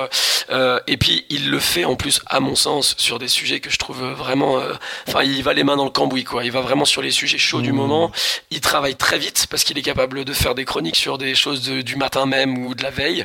Euh, donc il est très réactif. Hein, vraiment, c'est vraiment un super boulot euh, et, et ça se regarde très bien. Donc voilà, Clément Viktorovitch, les points sur les i dans l'émission Click, c'est super. Tu vois, hasard, hasard du calendrier, j'ai envie de dire juste avant Nipédu tout à l'heure, là, ce- en soirée, j'ai regardé le dernier. Enfin, je crois que c'est le dernier parce que je suis tombé dessus sur Twitter où il parle de comment le gouvernement parle du, ben, du, du, enfin, du suicide. Ouais, je crois qu'il est Ouais, de- ouais. l'étudiant qui s'est immolé. Ouais, là. tout à fait. euh, c'est Ouais. vrai que c'est, Ouais, ouais. ouais. comme tu dis, mais il va dans les, dans les sujets de fond aussi, quoi. Ouais, tout à fait. Non, c'est voilà. Bon, je vois que Fabien, il met déjà en ordre les notes de l'émission, ça veut dire qu'on est vraiment au bout et qu'on se dit euh, qu'on a, qu'on a, moi, ça- on- qu'on a bien travaillé. En tout cas, on s'est fait plaisir. Ouais. On a dépassé le chrono, mais ça vaut même plus la peine de le dire aux auditeurs. De radoter, les gars. Vous n'y arriverez jamais à votre heure d'émission. Non mais par contre, ce que vous pouvez faire, c'est soit nous insulter, ou en tout cas, euh, ou nous féliciter, ou nous orienter, donnez-nous des pistes euh, sur Twitter notamment, ou où vous voulez, pour nous dire euh, c'est bien, c'est trop court, euh, vous courez après le temps, vous prenez trop vos aises. Nous, on s'adaptera, mais si on n'a pas vos retours, c'est effectivement compliqué, et on continuera à se faire plaisir. Au moins, ça fera, cette émission fera plaisir à trois personnes. C'est pas mal. C'est vraiment pas mal. Euh, et on se dit donc euh, ben, à, à très vite, c'est-à-dire à dans un mois. Eh ouais. Oh yeah. Et là, c'est c'est à ce moment-là que le barbu, avec le petit bonnet de laine très hipster, rajoute. J'attendais tellement ce moment. Je sais pas si ce blanc sera coupé au montage ou pas. Mais Non, oui, c'est mais non. oui, Régis, grâce à toi, grâce à Jean-Phi et son t-shirt vert acidulé, c'est sûr que ce mois-ci, comme le mois prochain, comme tout le temps, on garde la pêche. Et vous, eh ben, gardez la pêche.